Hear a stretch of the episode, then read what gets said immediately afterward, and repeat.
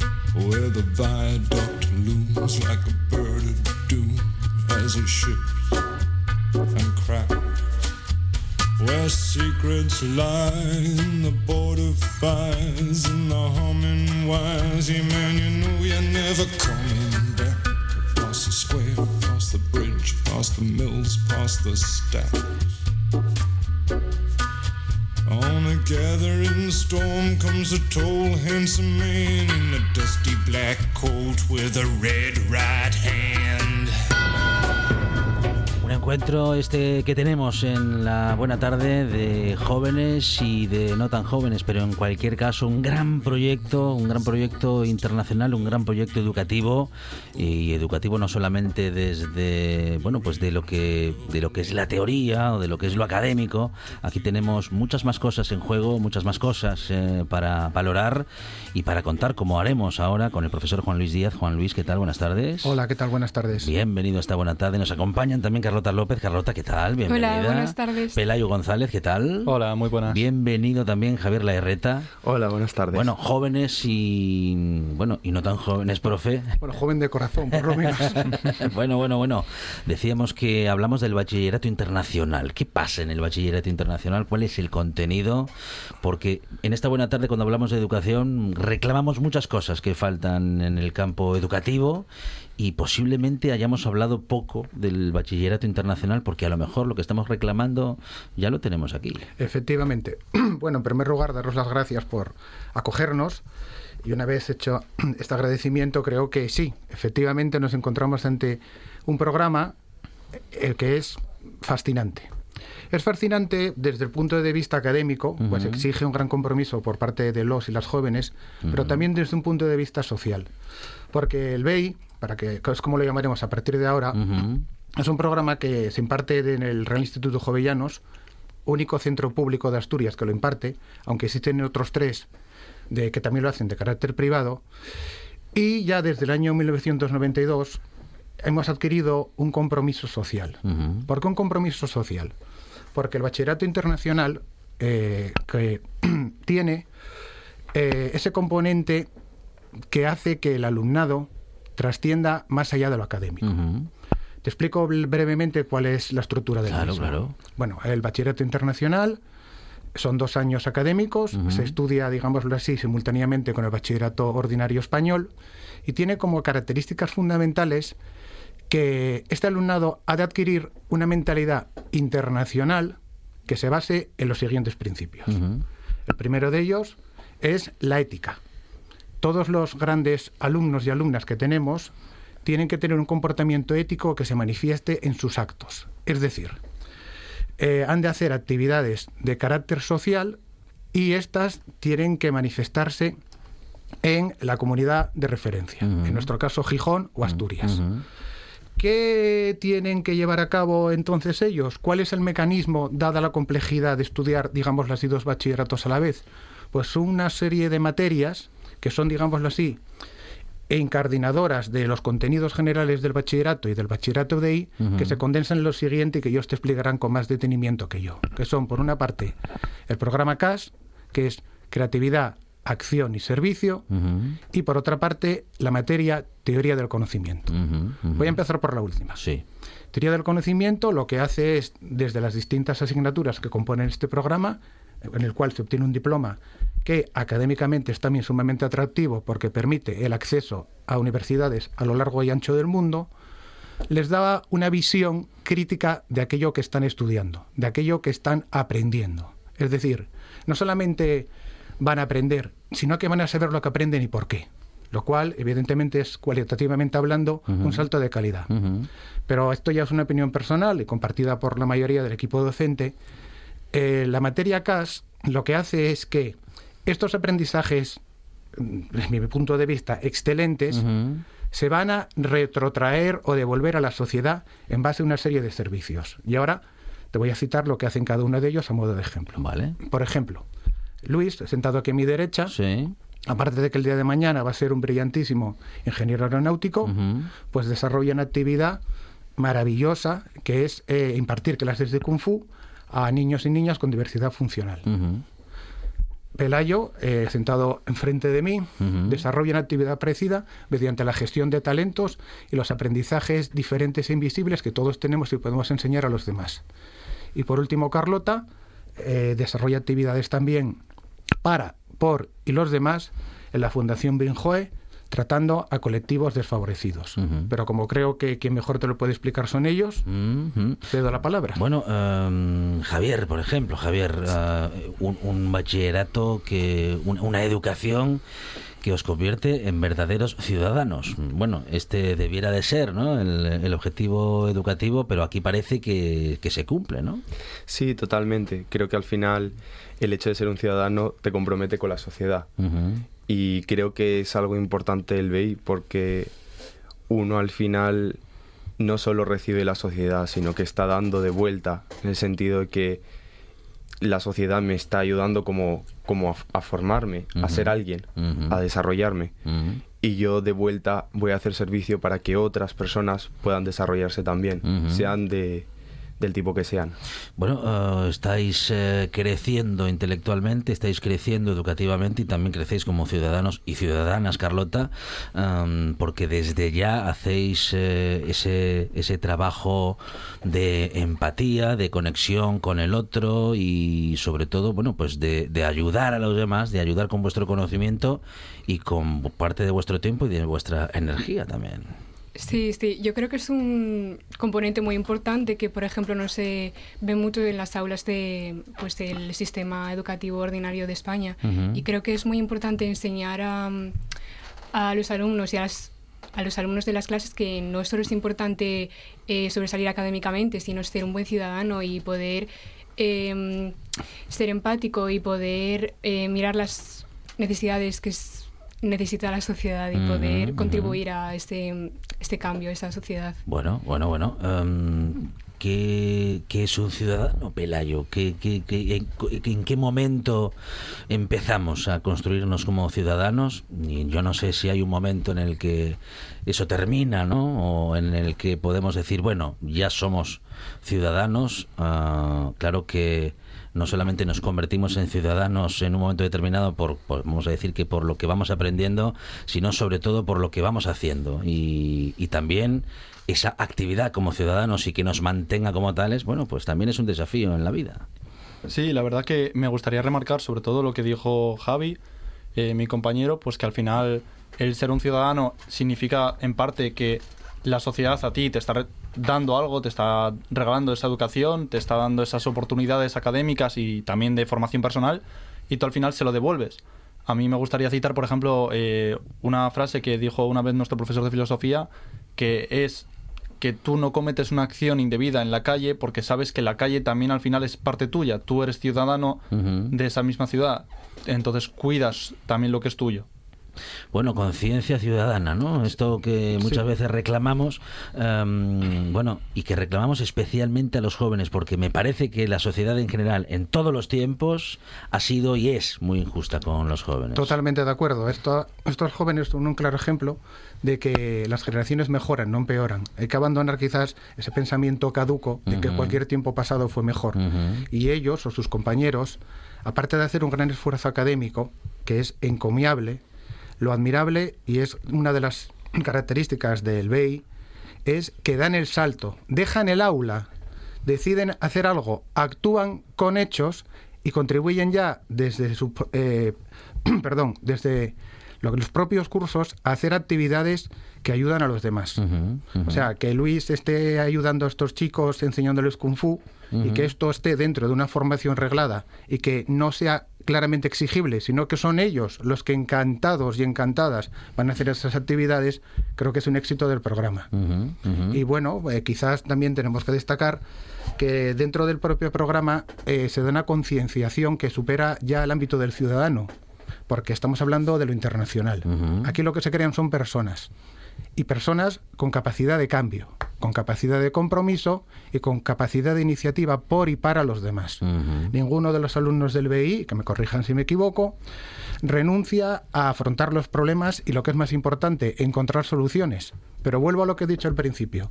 No únicamente es que vaya a ser Luis un brillante ingeniero aeronáutico, es que va a ser un ingeniero aeronáutico con principios, con capacidad de discernir el bien y el mal y que va a ayudar a los demás. No es que Carlota vaya a ser trabajadora social, es que Carlota va a ser una trabajadora social comprometida y que ya desde el instituto va a ver en primera mano, en primera magnitud, cómo se hace frente a los problemas y cómo se intentan encontrar soluciones. No se esconden ni ocultan eh, la cara ante lo desagradable, sino que lo intentan cambiar. O como Pelayo, enseña a todos lo que quieran aprender cosas y lo hace. Es decir, trascienden lo académico y crean esa personalidad basada en la serie de principios que te enumero, por citar algunos, de íntegros, dignos, éticos, comprometidos, solidarios, desde una formación reglada. Es decir, hay ya una visión totalmente integrada de lo que es la educación. Y es el BI, y también vuelvo a insistir una vez más, no únicamente lo académico, sino lo personal, lo que comentábamos antes de venir a la entrevista, lo humano, ¿no? Porque ante todo somos personas y somos personas que tenemos que ayudarnos los unos a las otras, como lo consiguen ya desde el instituto. Y creo que eso es formidable. ¿Por qué quieres ser trabajadora social, Carlota? Bueno, es algo que a mí me ha llegado muy de cerca porque mis padres son sordos. Entonces siempre he estado en contacto un poco con este mundo. Y creo que ha sido el BI el que me ha impulsado a elegir e-, esta carrera porque yo antes no sabía lo que quería hacer y creo que un poco gracias a este proyecto de CAS y el servicio y el voluntariado como que me ha empujado un poco a poder eh, meterme en este ámbito que en realidad es algo muy importante y que falta mucho hoy en día. Pelayo, eh, ¿quieres em, brindar conocimiento? ¿Quieres enseñar a las personas? Mm, bueno, en fin, mucho de lo que estás recibiendo ahora, todavía tienes que recibir mucho más porque hay que tener mucho dentro para poder eh, luego ya transmitirlo, pero estás en ello, ¿no? Estás aprendiendo a hacerlo y estás haciéndolo ya desde ahora. Sí, claro, completamente de acuerdo. Eh, de hecho, la actividad de la, lo que llamamos la rueda de talentos eh, es también para dar un poco de visibilidad a esa otra cara de lo que es el proyecto CAS, no solo a servicios, sino también creatividad, que es desarrollar esa creatividad de tanto los alumnos del internacional como de eh, cualquier otra persona que quiera unirse a, nuestra, a nuestras actividades. Esta actividad, precisamente, la rueda de talentos, consiste en que gente brinde algo, que aporte algo y que se lo muestre a los demás. no, tiene solo por qué ser un talento, sino un hobby o algo que a ti personalmente te guste y tengas experiencia suficiente como para poder impartirlo. Javier, eh, se pueden aprender muchas cosas. Tú estás desarrollando tu, ah, bueno, pues, eh, tu, tu, aprendizaje respecto de la carrera de ingeniero naval. Se puede ser ingeniero naval de muchas formas. Pues sí, la verdad que hay, hay muchos caminos para llegar a ser un ingeniero aeronáutico claramente. Pero creo que el BI me está dando la oportunidad de llegar no solo como un excelente estudiante en cuanto a lo académico, porque no se trata solo de ser una nota, sino que creo que también me está haciendo ser capaz de darme cuenta de las repercusiones que puede tener esta carrera. En el sentido de que desde que entré en el BI me he dado cuenta de muchas cosas y mi carrera en vez de ser ingeniero espacial, quiero más bien desde esta mentalidad mucho más crítica y del desarrollo de la humanidad, me gustaría enfocarla hacia las energías renovables. Porque creo que el BI también se mete en esa visión de cuidar tu, tu ambiente. Juan Luis, el profesor en esta mesa, mm, estamos formando ciudadanos, lo decíamos en el inicio de esta de conversación, ese concepto de ciudadano BI, el ciudadano del bachillerato, bachillerato internacional, los, los ciudadanos que surgen de este tipo de educación. Sí, hombre, evidentemente, vuelvo a lo de antes, estamos hablando de algo que trasciende meramente lo académico. Es una formación de personas que son ciudadanos y personas que se comprometen personas que intentan desde ya las aulas ayudar a los demás y sobre todo perfilar el futuro de la mejor de, la manera, de la mejor de las maneras posibles, eh, eliminando el egoísmo y sobre todo luchando día a día mediante su estudio, su trabajo y su colaboración, porque hay algo que hay que destacar, y es que ellos eh, dentro del BI están acostumbrados a ser autónomos. Es otra de las características principales de este programa. Los profesores y profesoras, evidentemente, estamos allí y ayudamos todo lo posible y mucho más, pero son ellos los que, como filosofía BI, son los responsables de su propio aprendizaje porque algo que es determinante es el despertar del espíritu crítico. Es decir, nosotros les damos una serie de materiales, eh, e indagan sobre ello, pueden poner objeciones o tesis a favor y acaban conformando una visión propia. Lo que te ha dicho Luis es un claro manifiesto de lo que estoy diciendo. No solamente me vale ser ingeniero aeronáutico o cualquier otra profesión. Lo que para mí es más importante es que tengo que ser una persona íntegra. Y esa integridad se enseña ya en las aulas. Tanto nosotros a ellos como ellos a nosotros, porque es un proceso bidireccional. Además hay otros aspectos también a destacar. Las relaciones que se establecen dentro del BI son, digámoslo así, que veníamos comentando antes también, no de familia, pero sí de amistad, por supuesto, entre el alumnado, pero sí de afecto y un afecto fuerte entre los profesores, profesoras y alumnos y alumnas. ¿Por qué? Porque todos estamos en el mismo barco. No solamente ellos son los que son íntegros, sino que nosotros también tenemos que serlo. Carlota López, Pelayo González, eh, Javier Laerreta, alumnos del Bachillerato Internacional y el profesor Juan Luis Díaz. Posiblemente una primera conversación que sea la primera de muchas, pero en cualquier caso veremos que nos separa el futuro. En cualquier caso, con educación y con jóvenes como estos, el futuro es como poco esperanza, una, una gran esperanza, esperanzador. Vaya, Carlota, Pelayo, eh, Javier, muchísimas gracias. Gracias. Profesor, muchísimas gracias. De nada, como están muchas más. ¿Te gusta la historia, el arte, la arqueología y los viajes? ¿Te gusta recorrer el mundo estés donde estés? Cada fin de semana en RPA, un buen día para viajar con Pablo Vázquez. Sábados y domingos de 10 a 12 de la mañana en RPA. ¿Es un documental sobre lobos? No, hija, no. ¿Es una película de terror? No, hija, no. Entonces, ¿qué es? Como no se hace con él, porque lo, lo había primero, o sea, yo, se quedó como para. Noche de Lobos. Tu lugar de encuentro con el rock and roll y el heavy metal en RPA. La madrugada del domingo al lunes de 12 a 2 de la mañana. Noche de Lobos. Que, vengan, que vengan. Y como lo habían venido todos, se guardó al más pequeño, pero no lo había devuelto.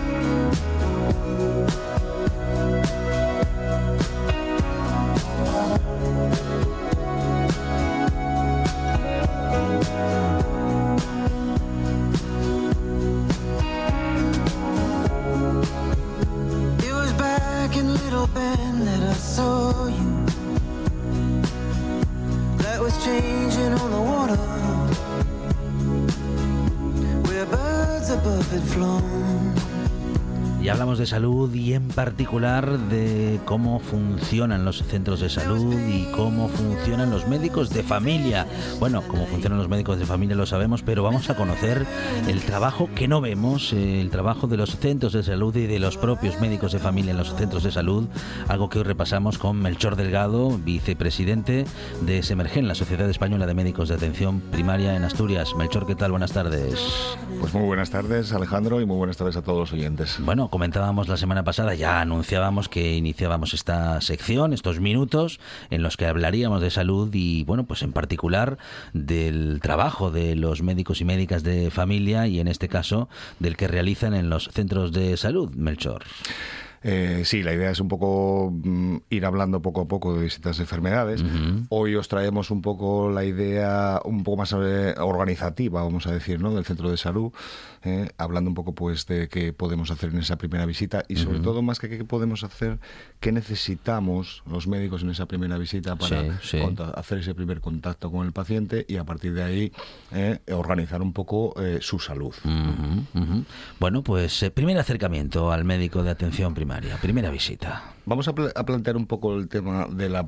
¿Por qué la primera consulta? Bueno, pues la primera consulta puede ser simplemente o porque te trasladas de un centro de salud, Alejandro, te mudas, te vas a otro, otro sitio, vamos a centrarlo en Asturias, de otro sitio de Asturias, eh, por razones personales, laborales o las que sean, y entonces necesitas, bueno, pues eh, a ese nuevo centro de salud, ¿vale? Vas a tener que hacer una pequeña labor administrativa inicial, ¿eh? de simplemente cambiar tu tarjeta sanitaria, elegir un médico. Aprovechamos aquí para decir que, en principio, salvo en centros muy grandes, con cupos con- muy intensos, muy cerra- cerrados, que llamamos nosotros, tú puedes elegir a tu médico, ¿eh? bien porque te apetezca o por bien porque tengas un consejo, porque generalmente suele ser así. ¿no? Una vez pasada esa eh, acción administrativa, probablemente ahí te van a invitar ¿eh? a hacer una primera visita, que en principio suele ser con, la- con enfermería, pero que, por ejemplo, a mí personalmente también me gusta, bueno, pues conocerte, ¿no? De alguna manera, ¿no? Si por lo que sea, pues no te viene bien, tal, tal, aprovechamos una cita que llamamos oportunista, que es que vienes a consultar por lo que sea, un dolor, un catarro similar, y entonces digo, oye, espera, es, tú eres un paciente nuevo en este centro, Claro, ¿no? claro. Pues venga, vamos a, a hablar un poco y a preguntarte, porque son, ya sabes que los médicos somos muy preguntones porque lo necesitamos. Claro, claro, claro. De esas preguntas surge, pues el- surgen los datos que necesitáis para, bueno, pues para establecer un diagnóstico, eh, incluso para saber con quién estáis hablando, eh, pues qué tipo de vida hace, qué tipo de costumbres tiene, todos esos detalles, ah, aunque parecen, bueno, pues en fin, eh, nimios, pueden parecer para nosotros, para el médico, son muy importantes. Son importantes. Eh, tenemos una ventaja ahora, que es que tenemos pues eh, una historia clínica por lo menos más universalizada en el Principado de Asturias, de tal forma que tú si ya vienes de otro centro de salud, yo soy capaz de ver eh, a través del ordenador ya eh, tus visitas anteriores en tu otro centro de salud y bueno, ya tengo una pequeña información, ¿no? Pero así todo, la idea del médico de familia es conoceros ya cuando entráis por la puerta, ¿no? Como digo yo, por la mañana, eso digo a mi residente, digo, mira, por la mañana siempre hacemos un poco de revisión de la agenda que tenemos en el día y simplemente por el nombre ya sabes, fulanito de tal, es hipertenso, es diabético, es tal, tal. Al final te quedas con eso porque eso te ayuda siempre mucho a Claro. cara un poco la agilidad y Sí, un poquitín sí. a la atención. Bueno. y- y por lo importante que es para el paciente eh, encontrarse con que su médico Sí. sabe de lo que está hablando. ¿no? Correcto. Claro. ¿eh? También eh, da un poquitín también como de más eh, confianza, ayuda, de cercanía, ¿no? Claro, claro. Confianza, Sí, sí, sí. El, el ver que ya te conoce, ¿no? No solo que te llama por el nombre, que también es muy importante a veces. ahora que estamos me- metidos un poco en el tema de confidencialidad, que tenemos un poco esos códigos, ¿no? Que nos llaman en las consultas. Pero bueno, yo creo que la gente agradece mucho también que, bueno, pues eso, que tú seas Alejandro para el médico de atención primaria, ¿vale? Si quieres entramos en harina Sí, un poco. claro, claro. ¿eh? Entonces, eh, bueno, generalmente pues aprovechamos, ya te digo, esa cita o bien oportunista o bien programada que, a las que se os, se os va a invitar fundamentalmente con a lo mejor con la- en la consulta de enfermería, pero que nosotros queremos saber varias cosas que nos interesan mucho, ¿no? Lo primero son tus antecedentes familiares. ¿Mm? Es muy importante. Eh, sobre todo yo los centro casi siempre en un par de, si quieres, mm, antecedentes más que pueden condicionar un poco más luego el seguimiento y el estar pendiente un poco de tus actividades preventivas, ¿no? que son fundamentalmente la, la patología cardiovascular y metabólica. Me refiero para los oyentes, eh, pues eh, si tu padre o tu madre o sobre todo primera generación, pues fue hipertensa o es hipertensa, diabética, tuvo colesterol.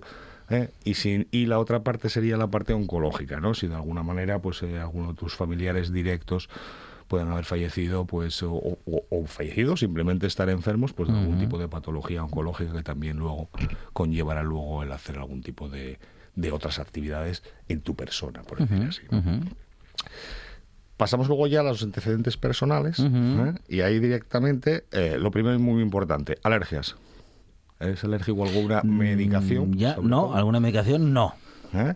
Eso es. Otro tipo de alergias también nos interesan también, ¿no? Pues, eh, aparte de las alergias estas eh, más Estacionales, comunes, estacionales, sí. a los ácaros, al polvo, tal, también incluso las intolerancias alimentarias, de alguna manera también, que pueden condicionar incluso algunos tratamientos, ¿no? Porque hay pues gente que, por ejemplo, con intolerancia a la lactosa, hay determinados medicamentos que están hechos con lactosa, entonces a lo mejor hay que ser cuidadosos en ese aspecto también, ¿no? Vale. Por supuesto, mm, tus antecedentes médicos.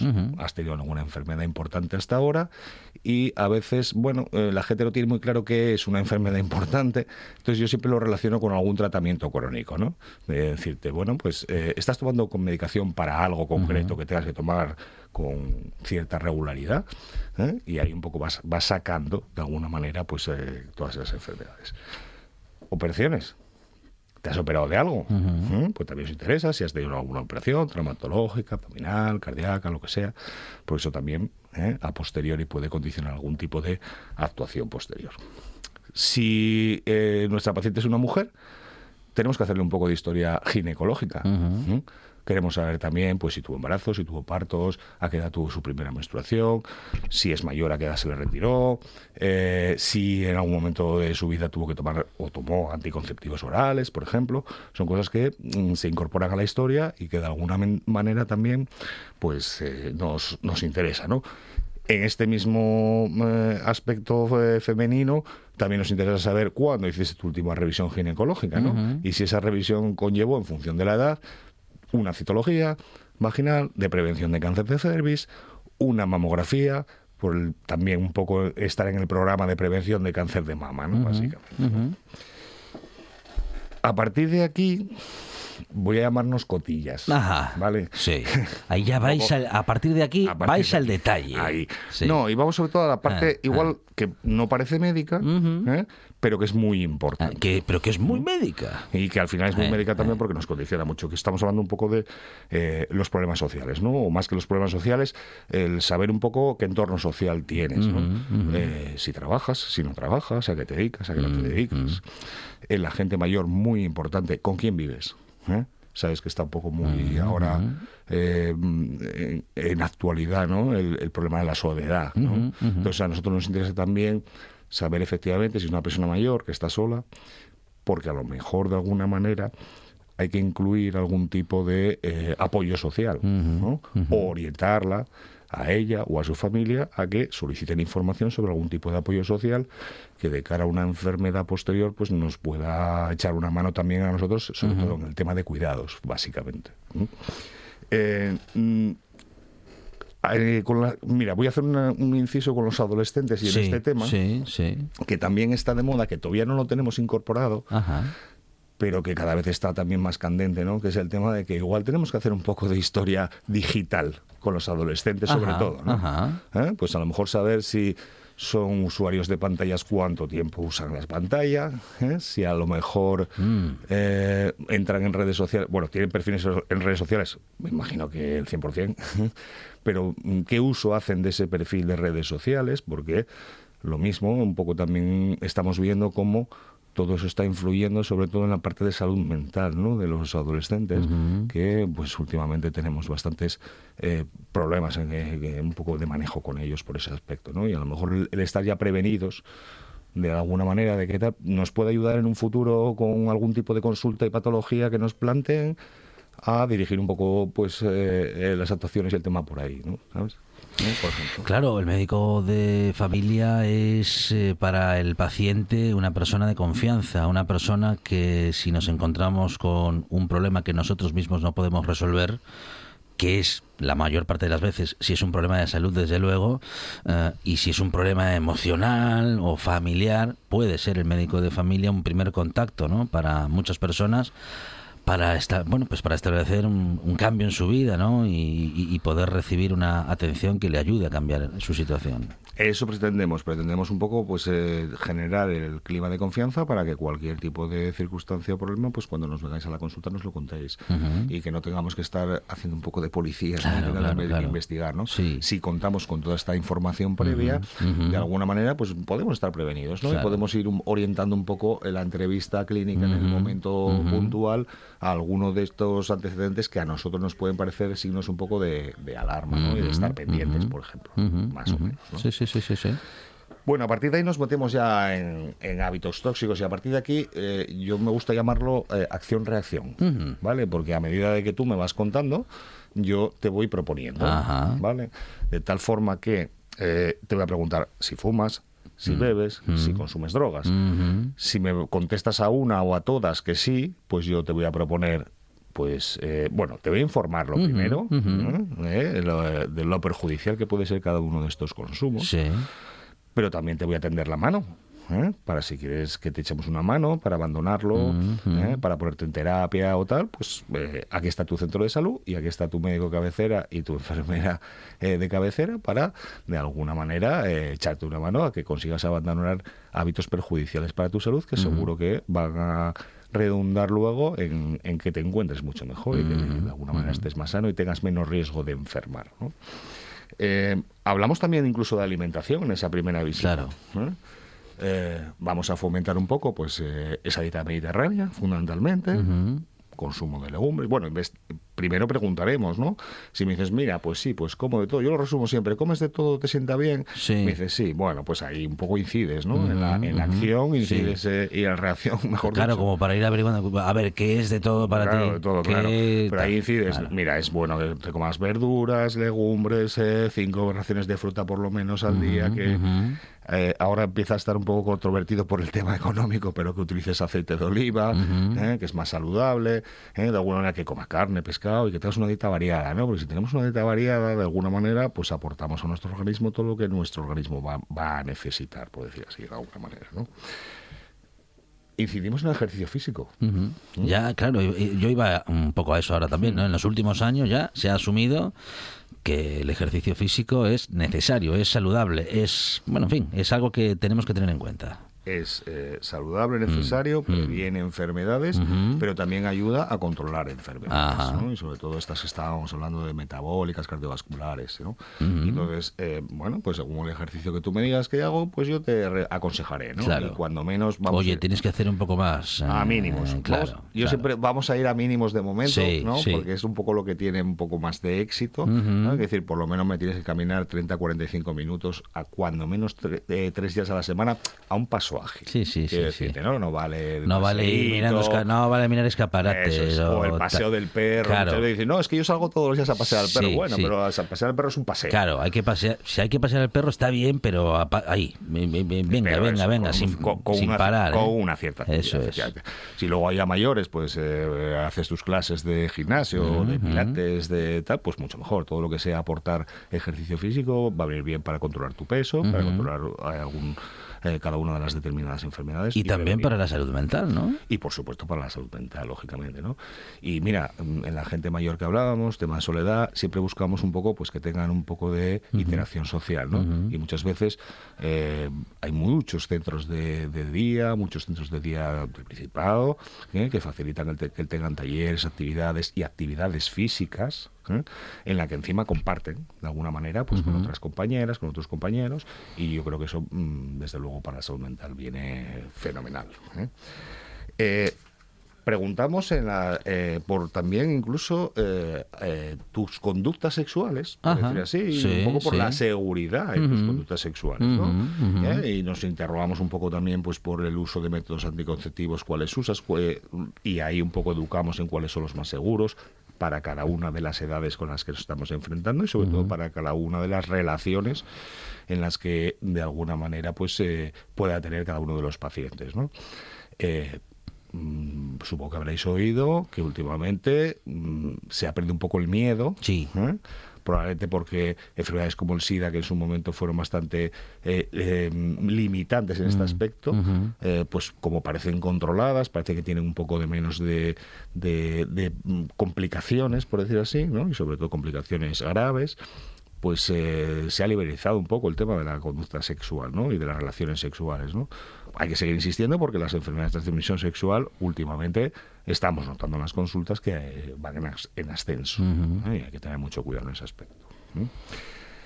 Y curiosamente también, que a lo mejor dices bueno, pues eh, estos están en todo, estamos en todo. Mm, ¿eh? mm. También somos capaces de daros unos consejos, preguntaros primero, en cuanto hasta a vuestra actitud de cara a, a la conducción segura Ajá, o ajá. manejo o, o- o la prevención un poco de accidentes de tráfico, ¿no? Y recordaros, bueno, pues eso, que no debemos, por supuesto, conducir con, bajo el influjo de ningún tipo de Vale, droga. claro, claro. ¿eh? que hay que ir con seguridad, con su cinturón de seguridad, cuando tenemos niños con las sillitas homologadas y bien ancladas a nuestros asientos, como corresponde. ¿eh? Y es- mm, bueno, pues de alguna manera también tocamos un poco todos esos aspectos. ¿no? Eh, una pequeña exploración en la que sobre todo nos interesa tensión arterial, para ser oportunistas y pillarte si es que vas a tener una tensión alta, Claro. tensión arterial, Claro. Mm, eh, una mm. talla, un peso, un perímetro abdominal, porque bueno, el contorno eh, de Mm, nuestro abdomen mm, Es es, que un factor de riesgo. Son muchísimos datos los que se pueden recabar en esa Sí. primera consulta y Sí. es todo prevención. todo prevención o, todo encaminado luego, ¿eh? como te decía antes, acción-reacción, a la reacción de prevenir luego enfermedades. Y si ya las tienes, porque eh, en esta entrevista ya hemos visto que has tenido un tipo de patología, pues de Ujú. alguna manera también para favorecer el que esa patología esté lo mejor controlada posible. Seguiremos hablando de salud, seguiremos hablando de la función del médico, de la médica de familia, del médico de atención primaria y hoy lo hemos hecho con Melchor Delgado, vicepresidente de la Sociedad Española de Médicos de Atención Primaria de Asturias. Melchor, muchísimas gracias. Pues buenas tardes Alejandro, buenas tardes a los oyentes y encantados de participar en esta sección. ¿Te gusta la historia, el arte, la arqueología y los viajes? ¿Te gusta recorrer el mundo estés donde estés? Cada fin de semana en RPA, un buen día para viajar con Pablo Vázquez. Sábados y domingos de 10 a 12 de la mañana en RPA. Todos los fines de semana tienes una cita con la gastronomía asturiana. Les Fartures con David Castañón. Sábados y domingos al mediodía en RPA. ¿Es un documental sobre lobos? No, hija, no. ¿Es una película de terror? No, hija, no. Entonces, ¿qué es? Como no se hace con él, porque lo, lo había primero, o sea, yo, se quedó como parado. Noche de Lobos.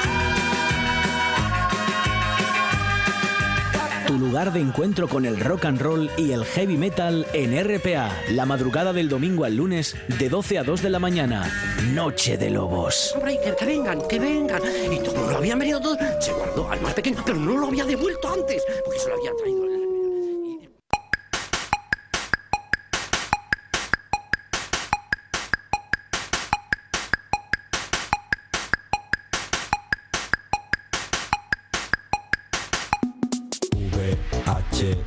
셋, V A T S V A T S V A T S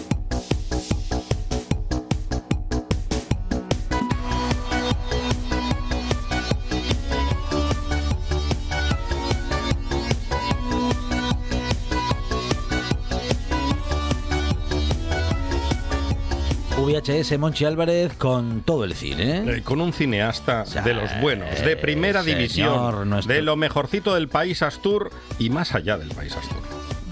José Fernández Ribeiro, ¿qué tal? Buenas tardes. Muy bien, buenas tardes. Director de cine está, bueno, está ahora mismo de todos los colores, ya ha puesto porque con- Hombre, es que es verdad. Claro, el que, el que no se dé importancia, pues al final ya sabe. Que se dé importancia a Santiago Segura. José Fernández Ribeiro se da importancia aquí. Una Ahí buena está, tarde. sí, señor. Le, le damos importancia a nosotros. Claro, Él bueno. no se da importancia. No, y además ya la que valoro yo, o sea que tampoco. Sí, sí. no- Muy no- bien, muy bien, muy bien. Bueno, José, bienvenido una semana más en este videoclub y bueno, pues con mucho cine estos días, ¿eh? Por todas partes. Sí. Y en la buena tarde, claro, pues todo el cine que podemos, ¿eh? Sí, empieza el aluvión ya de, de las pelis del, del festival, del Fix, y bueno, ah, habrá que ir preparándose para pasar un poquitín de sueño estos días y, Claro. y aprovechar a ver todo lo que se pueda y bueno, disfrutar del festival, que para eso al final muchas veces, sobre todo en mi caso, estamos haciendo cosas a lo largo del año, ¿no? Para poder disfrutar luego, bueno, pues presentando también trabajos aquí y eso. Entonces, bueno. Dos citas con Ribeiro. Sí, sí, sí. Además, la- el miércoles tenemos las dos. El, a las cinco y media en el Toma 3 presento el último libro que, que tengo escrito hasta el momento. No es que sea el último por ahora. El otro cine español, ahí además con Jesús Palacios, al igual que el año pasado. Ah, muy eh, bien. Como, bueno, eh, acompañándome para hablar sobre un montón de cosas raras. Además, nadie mejor que Jesús Palacios también para hablar sobre cosas Sí. extrañas. No, y además habla poco. Por eso, sí, sí. No, además eso, el año pasado que cuando presentamos el otro fue una cita muy divertida, la gente participó mucho, así que me imagino que va a estar muy bien. Y luego a las siete y media, el mismo miércoles, en la, en, el- en la antigua Escuela de Comercio, La vida a través de Vega, también, ese último documental que, bueno, la verdad que funcionó bastante mejor de lo que pensaba y, y, bueno, estoy bastante contento de poder estrenarlo otra vez en- o, o traerlo y volver a, participar en el FIX eh, con el docu. Qué bueno, muy bien. Bueno, todas buenas noticias, ¿eh? Con José Fernández Ribeiro en el Festival de Cine, con Por Partida Doble. Y en esta buena tarde, con al menos tres películas, ¿eh? Que vamos a repasar, recordar e incluso hasta recomendar. O sea, caza tronco. Aquí los colegas y el que suscribe. Necesitamos una mierda que flote que nos pasaporte a London. A una movida que tenemos liada con la vasca. ¿Vale o no vale? Si no vale, te hago un vale, ¿que no? Y nos han soplado que un leño, o sea, tú, tienes un rollo montado en las meninges que nos puede para chutar en la patria of the Beatles. ¿Vale o no vale? Pues eso, tío, que no te enteras, joder. Habla como la presidenta de la Comunidad de Madrid. parecido, parecido, sí.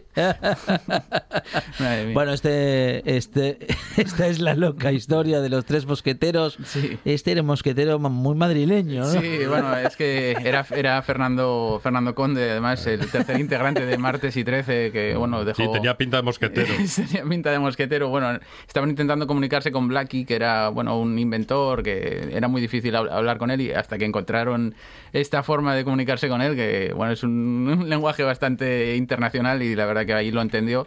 Eh, pero sí que hacía bastante tiempo que no traía una película que hay que defender o contextualizar bien por qué la traigo, ¿no? Es una película... defiéndala. Es una película que evidentemente es muy indicada para los aficionados a Martes y 13, eh, una película dirigida por Mariano Zores, pero es una película que siempre me pareció muy divertida. Es verdad que las pelis de Martes y 13 nunca funcionaron particularmente bien, pero esta eh, yo creo que tiene suficientes cosas eh, para funcionar, ¿no? A pesar de estar hecha en muchos aspectos a base de gags enlazados y ser muy anacrónica en muchas cosas porque nos meten pues muchos eh, temas recurrentes de la política, de la época y demás, que ahora, bueno, pues están un poquitín desfasados, pero creo que los eh, el trío, digamos, era, estaba en el mejor momento de, de forma y los gags eh, y las imitaciones que tenemos aquí pues son desternillantes y, y yo creo que aunque no quieras te, te tienes que reír tanto con las canciones como con lo que ocurre en esta película donde el- bueno adaptan a su manera el, eh, bueno la, la joya de, de Muy- Dumas muy a su Muy manera. a su manera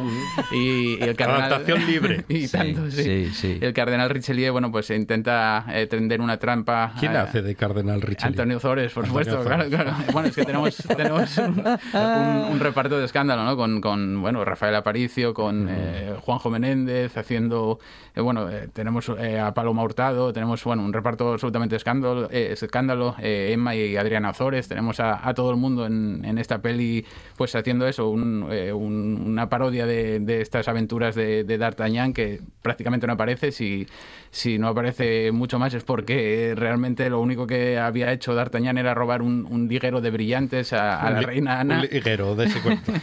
Que- y claro, eh, eh, Ana eh, le encomienda esta misión de recuperar el liguero antes de que se entere todo el mundo eh, de la trampa que había eh, preparado el cardenal Richelieu. pues se encomienda a los, a los a estos tres mosqueteros encontrar a D'Artagnan y hacerse con el liguero. Y bueno, os podéis imaginar que es una, una un disparate absoluto, ¿no? Entonces, bueno, pero bueno, yo creo que es una peli bastante divertida, incluso para ver a día de hoy, porque es muy blanquita, no tiene no tiene temas eh, que sea- eh, bueno, digamos que destaquen demasiado negativamente en temas sociales ni, ni demás, entonces yo creo que es muy divertida todavía.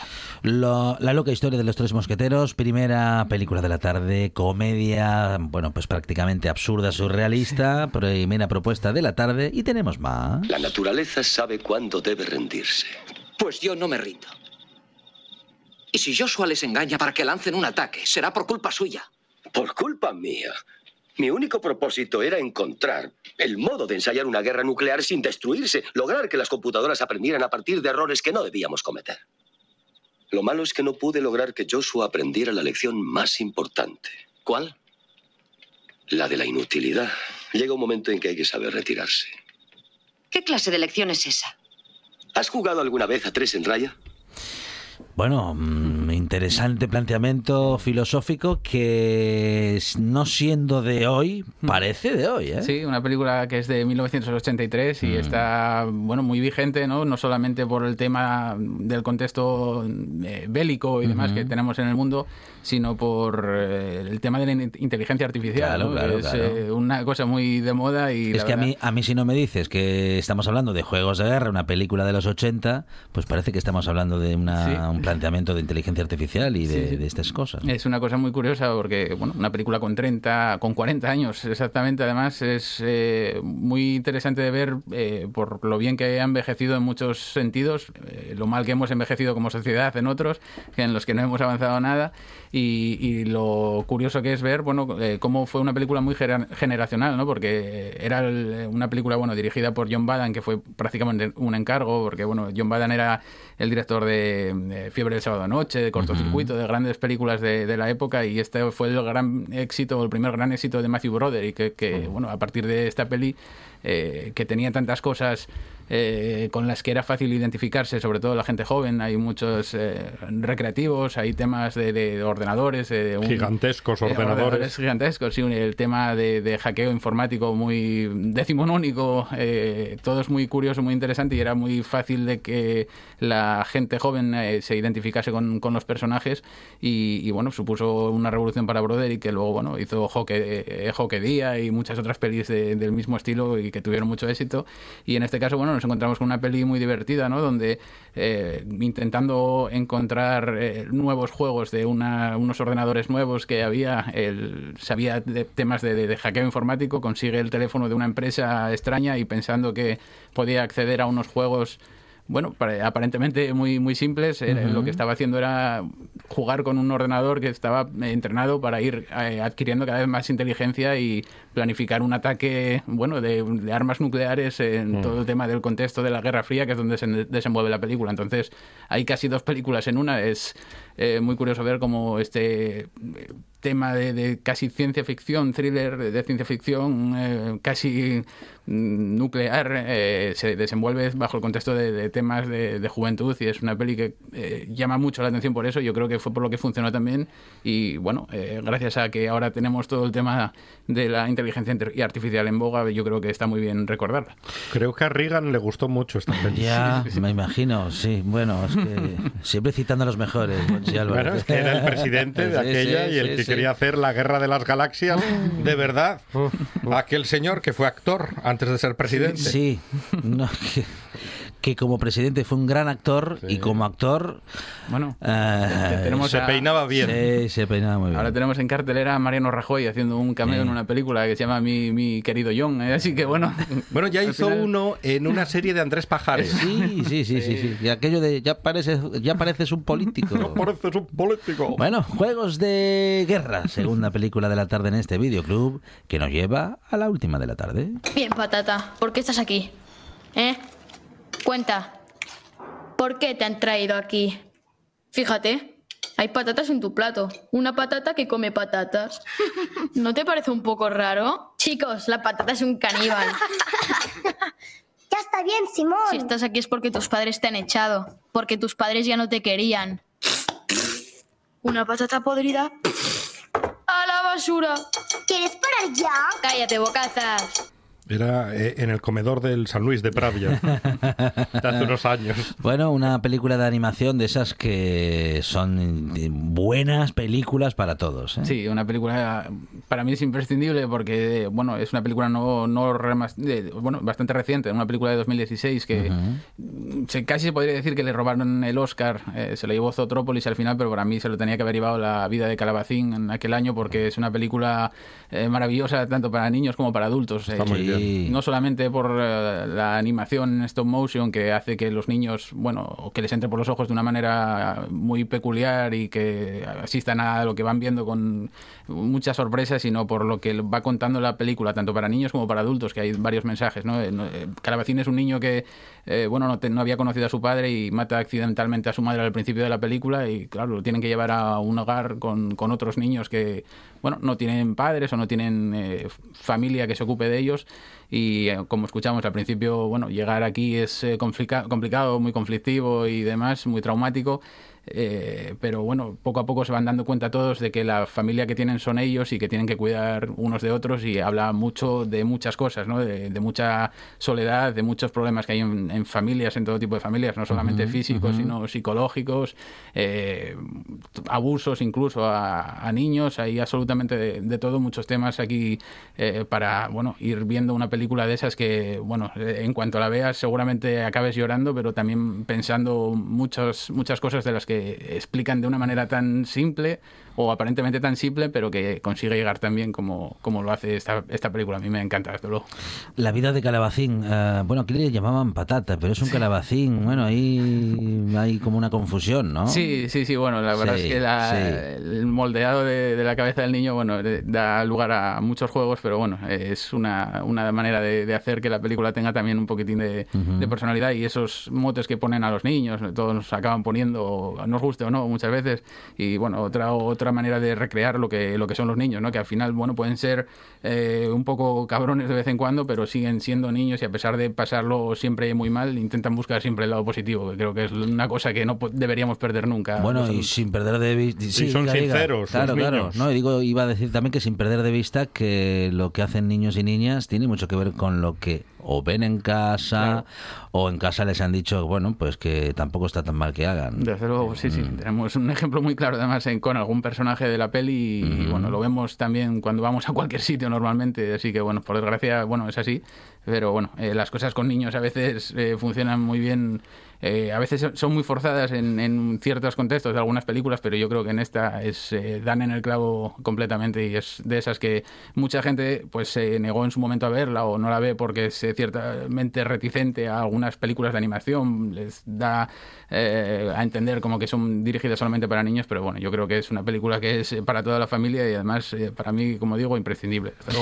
La loca historia de los tres mosqueteros, juegos de guerra y esta última, La vida de Calabacín, las tres películas del videoclub que hoy, como siempre y como cada viernes, ha abierto para nosotros José Fernández Ribeiro. Recordamos las citas con José para este festival. El miércoles las dos, a las cinco y media en el Toma 3 la presentación del libro eh, junto a Jesús Palacios y a las siete y media en la antigua Escuela de Comercio La vida a través de Vega, el documental. Nuestro director de cine, José Fernández Ribeiro, en esta buena tarde. José, muchas gracias. A vosotros, gracias. Con esta última historia de la tarde nos despedimos. Buen fin de semana para todos. Monchi Álvarez, ¿qué va a hacer el fin de semana?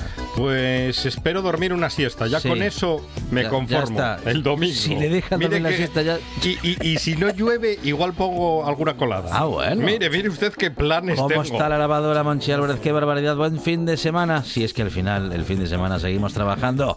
El lunes aquí en RP a partir de las 4 de la tarde. Más buena tarde. Y más radio. pelo en VHS. Visitas al cementerio en VHS reconforta.